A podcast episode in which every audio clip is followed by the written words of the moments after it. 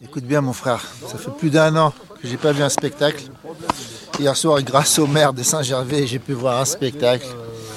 Et je pense que c'est important pour la culture, c'est important pour le monde. On a besoin de, rire, on a besoin de divertissement.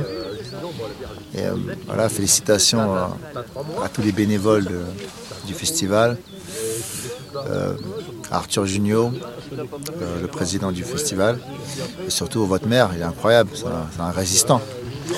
Euh, on est très, très heureux d'être là, moi et David Desclos, pour présenter son spectacle Écroué de rire. Voilà, il va jouer tout à l'heure. Voilà, c'est une renaissance. Voilà, on revit. En tant qu'artiste, on revit. On a besoin de ça.